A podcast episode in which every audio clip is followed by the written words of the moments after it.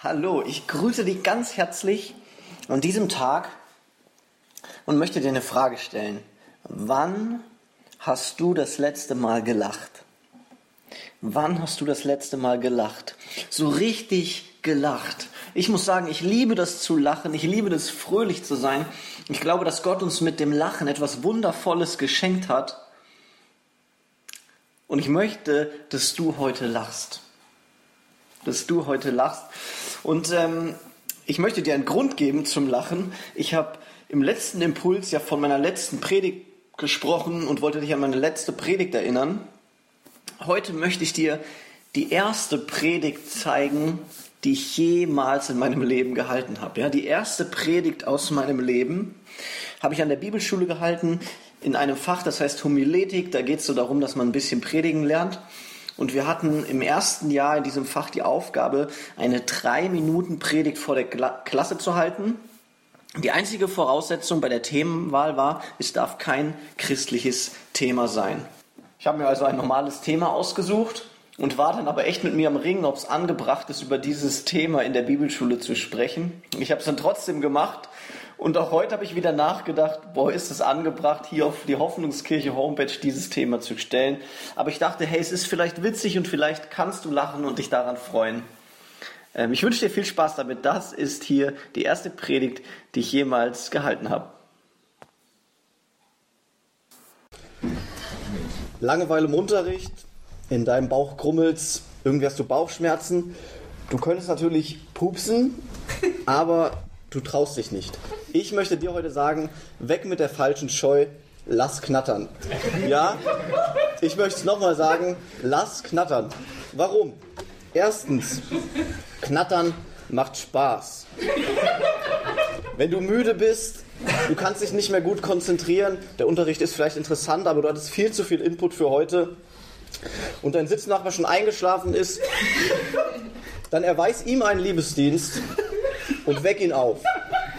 Durch ein leichtes Sausen, einen lauten Knall oder doch durch äh, den lieblich beißenden Geruch in der Nase. Der übrigens mit 10 Kilometern pro Stunde in die Klassengemeinschaft tritt. Wenn er dann entsetzt aufwacht und dich anschaut, habt ihr beide was zu lachen und könnt euch danach wieder super konzentrieren. Zweitens, Knattern ist gesund. Und wenn du nicht knatterst, ist das sogar ungesund, denn es gehört zur natürlichen Verdauung dazu. Bei dieser entstehen in deinem Dickdarm Gase, ein Gasgemisch aus Kohlendioxid, Wasserstoff, Methan und dem stinkenden Schwefelwasserstoff. Dieser beträgt 1% dieses Gasgemisches. Bei Frauen ist das ein bisschen höher. Wie sich das auf den äh, Geruch auswirkt, das dürft ihr in der Pause die Ehemänner fragen. Dieses Gasgemisch will aus deinem Körper raus, deshalb ziehen sich die Muskeln um deinem Dickdarm zusammen und bewegen es in rhythmischen Bewegungen zum Ausgang. Dort kommt es ungefähr im Durchschnitt 14 Mal am Tag dann zum Austritt. Unterdrückst du dieses Bedürfnis, bleiben die Muskeln angespannt und du bekommst Magenkrämpfe. Drittens, Knattern fördert die Gemeinschaft. Das wusste schon Kaiser Claudius, der von 10 vor Christus bis 54 nach Christus gelebt hat. Von ihm ist aus der Antike überliefert ein Satz, jeder römische Bürger soll knattern, wann und wo es nötig ist. Ich glaube, dass die Tabuisierung des Knatterns und des Sprechens darüber eine der schrecklichsten Entwicklungen heutzutage ist, die zu Verkrampfungen führt und zwischenmenschliche Grenzen schafft. Ich möchte dich ermutigen, brich diese Grenzen und lebe nach dem Motto, Motto von Claudius, Flatulenzen ohne Grenzen.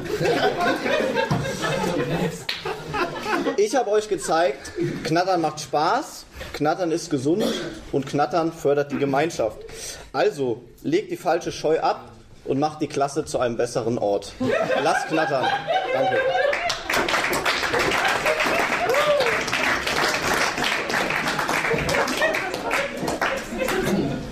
Da wir im Lutherjahr sind, ein Spruch von Ihnen, aus einem verzagten Arsch kommt kein fröhlicher Furz.